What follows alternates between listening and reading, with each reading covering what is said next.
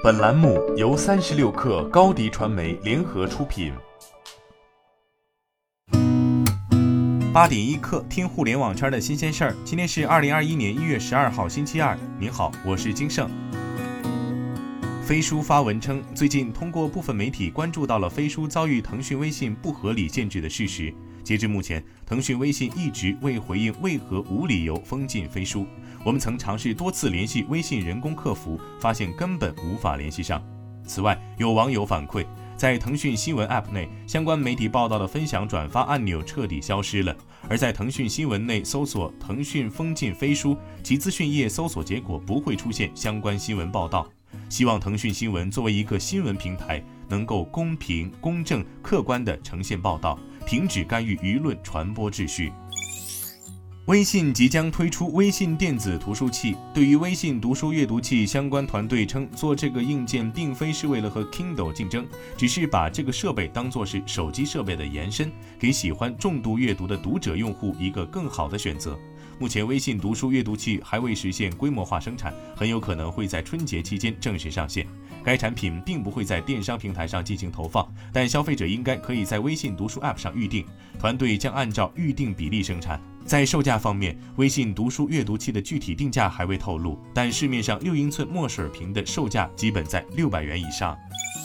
三十六氪获悉，大力教育旗下产品呱呱龙启蒙宣布，将在未来两月招聘两千人。此次招聘涵盖产品、教学、教研、运营、教辅、研发等岗位。过去一年，呱呱龙业务增长较快，因此在持续加大对招聘的投入。目前，呱呱龙已经在西安、武汉、南京、成都等九座城市建立城市基地。二零二零年初，大力教育 CEO 陈林曾表示，教育业务全年招聘一万人。截至二零二零年十月，大力教育员工数就已突破一万人。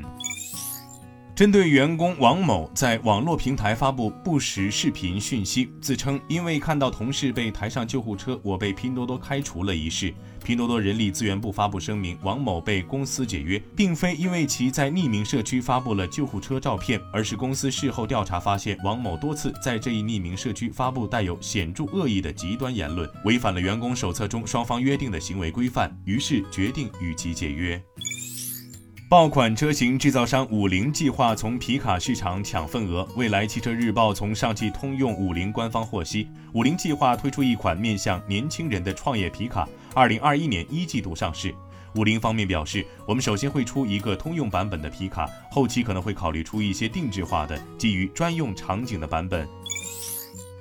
知情人士透露，特斯拉公司正在中国寻找设计总监，这是特斯拉在上海或北京开设全功能工作室的努力之一。工作室的目标是要针对中国消费者的口味设计电动汽车。消息人士称，在过去四个月的时间里，特斯拉的人力经理以及几家猎头公司一直在行业内搜寻合适的候选人。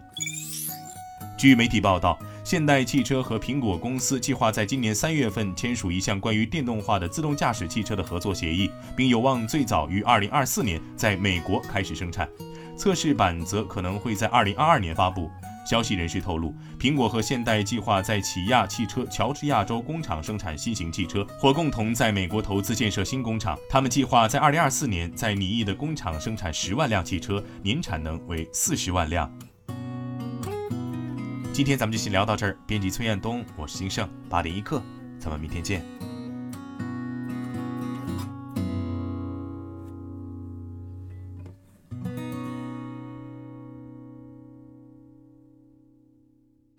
欢迎加入三十六氪官方社群，添加微信 baby 三十六氪 b a b y 三六 k r，获取独家商业资讯，听大咖讲风口，聊创业，和上万课友一起交流学习。